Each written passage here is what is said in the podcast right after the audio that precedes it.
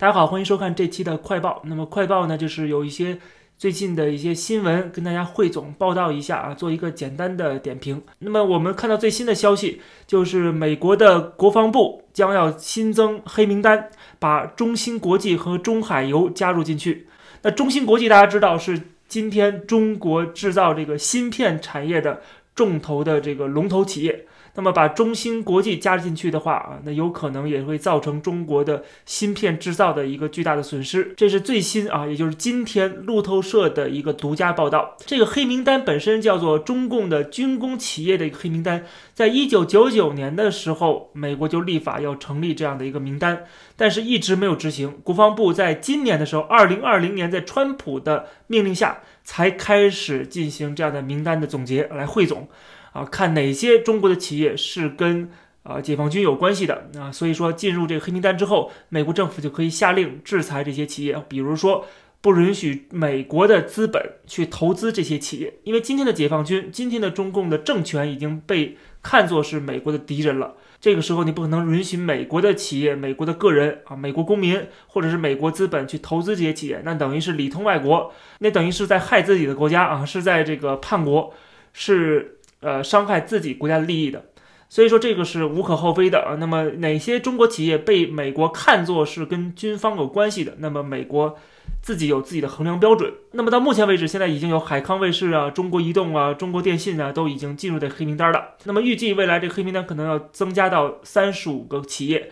当然了，这三十个企业还是。只是刚刚开始而已，我想未来可能还会更多。那这些企业可能是比较树大招风的，所以先加进这个黑名单。那么路透社同时也说了，说即使是拜登上台的话，啊，如果拜登上台的话，也不太可能改变这个黑名单。虽然他可能不会把这些企业从这黑名单里剔除出去，但是他有可能会不再增加黑名单的这个企业的数量了。啊，这个是。拜登可以做的，这就像我上期节目讲的中美关系的一个本质啊，一个真相。大家感兴趣可以看我上期的公子时评的栏目。那么我觉得那一期讲的还是比较直白的啊，讲的比较清楚的，就是中美的关系到底是什么样子啊？拜登上台之后会做什么？我之前讲了，拜登一定是会绥靖的，但是他不会一百八十度的。把美国整个国家战略转移啊转向啊，这个可能性不大，但是它会更加的缓和，给中共的政权有更多的时间去喘息啊，然后壮大，并且呢，拜登的这些手段啊，所谓的要这个更注重人权也好啊，或者是要联合盟友也好啊，实际上真的是我认为是不太起作用的。那么这个这也为什么川普在这个现在这个节骨眼上在。后面这个司法战在打，继续在打的时候啊，那么后面还不太明朗的时候，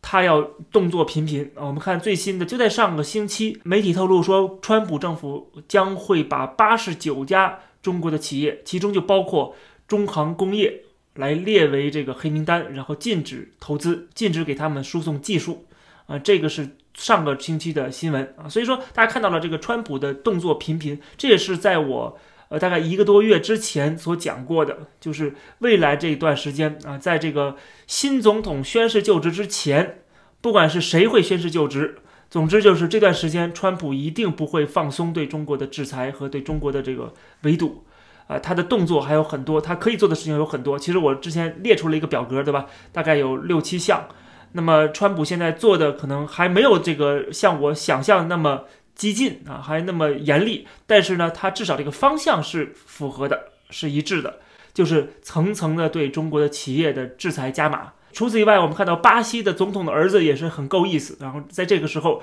支持美国，支持川普政府。还有就是加拿大的这个反对党，他们在众议院也推出了一个限制华为五 G 的一个这个动议。呃，最够意思的就是英国政府了，英国政府都已经认为拜登会上台了，但是这个时候呢？继续加码对这个华为五 G 的限制啊！我们看到英国最新的就在今天周一的时候宣布了一个封杀华为的措施，下令所有的英国电信公司明年九月份之后不得再安装新的华为五 G 的网络设备了，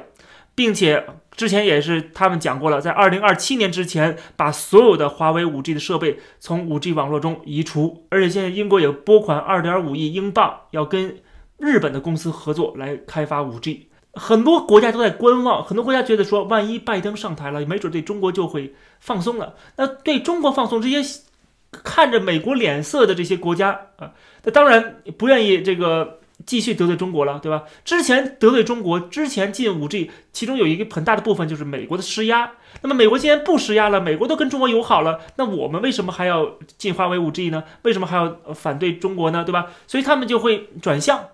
对？这个是很多国家现在在观望的地方，而英国呢，却在这个时候 继续加把力度啊，对华为五 G，这可以看得出来，就是英国对这个美国，对特别是对川普政府是很够意思的啊，完全是延续川普的这个路线，完全是按照之前蓬佩奥去这个欧洲去英国访问，然后这个跟英国谈的这些方向啊，完全是按照这个步骤在走的。呃，那么这个他们知道这个蓬佩奥有可能要失业的情况下，仍然如此对待华为啊，仍然如此的不惜得罪中国政府啊，进一步得罪中国政府，可见英国人这个确实是够意思。而且，当然了，这个英国的理由当然不是说我为了美国怎么样，当然是为了英国本国的利益了，就是说明美国彻底的说服了英国，英国确确实实发现了华为对我们本国的国家安全、国家利益是有威胁的。啊，所以说这种制裁也好怎么样，并不是看美国的脸色，这是给中国一个信号，就是不要以为拜登上台了，或者是一个更亲共的一个呃美国总统出现了，我们这些国家啊，像澳大利亚、像英国就会啊这个放松啊，就会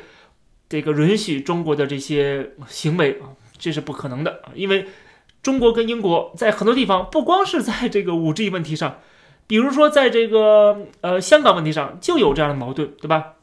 还有加拿大也一样，还有澳大利亚也一样啊。澳大利亚更不要说了，澳大利亚最近跟中国的这种关系啊，现在又是再次的恶化。那么这个话题我会单独挑出来啊，专门做一期的节目跟大家聊啊，就是澳大利亚最近跟中国的这个外交的争端。那么这个就是由外交部发言人赵立坚在推特上面发了一张图片来引起的啊。那么我们这个。专门做出一节目来讲欧盟呢，怎么说呢？也不能说完全的不够意思，忽略中国的威胁。但是他们现在，呃，这个最新的消息是，他们要推出一个一个很庞大的一个协议，要跟美国签署，就是跟美国新政府要签署。我们看到《金融时报》在昨天的时候引述了一个欧盟的政策草案。欧盟预计在美国政权转移之际，会向美国提出一个共同对抗中国的新策略。标题是这么起的，但实际上我们要看具体的内容的话，并不是这样。它并不是写到说如何对抗中国，这是《金融时报》这个媒体讲的。而这个合作实际上就是欧盟自己为了自己的利益，想跟美国缓和关系。不希望美国继续对欧盟的这个企业有这样的关税啊，希望跟美国谈一些呃贸易上面的措施，能够缓解欧盟的经济压力。实际上这个是目的，大家一定要注意。他说的好听，媒体上说是我们共同对付中国，怎么可能呢？在跟这个川普在一起的时候，你怎么没有共同对抗中国呢？啊，你到了这个拜登的时候，突然想起来我们要共同对抗中国了，开什么玩笑呢？当然不是了，当然是他们想为了有个新政府之后，可以缓解跟美国的这个呃双边的经贸往来的关系，啊这种冲突想缓解，所以说才会有这样的一个方案，那这样的一个提案，大家要注意这一点。呃，当然了，这个提案里边，这个双方加强合作，当然呃里边有没有对抗？中国的因素在里边，当然也有，但是这里边没有提到任何的对抗中国的措施，所以说这只是停留在口头上的。全世界每个人都知道，拜登会比川普更加的绥靖。那么这个时候不是欧盟提出要跟美国对抗中国的时候，所以欧盟的小九九我们看得很清楚，就是趁着呃，如果拜登上台的话。他们就要跟美国呃缓和关系啊，这个目的。但是在对付中国方面呢，一定会比过去至少会比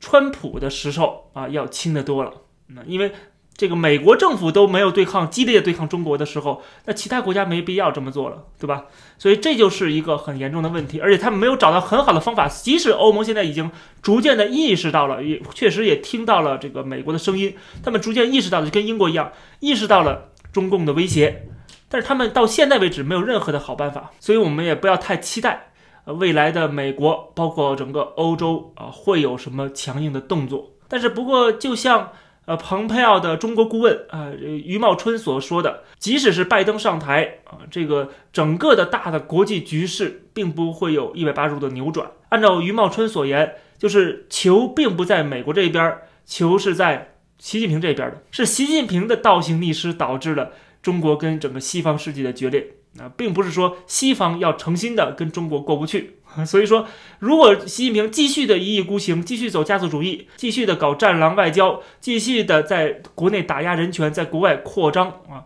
那么这种情况下呢，这个国际环境即使是更倾向于跟中国交往，也没有办法真正的跟中国恢复过去的蜜月。那么这个余茂春之前也提到了这一点啊，我是赞同的。具体的我的想法，大家在上一期的公子视频里边啊可以看得到。那么这期节目就跟大家先聊到这儿，谢谢大家，我们下期再见。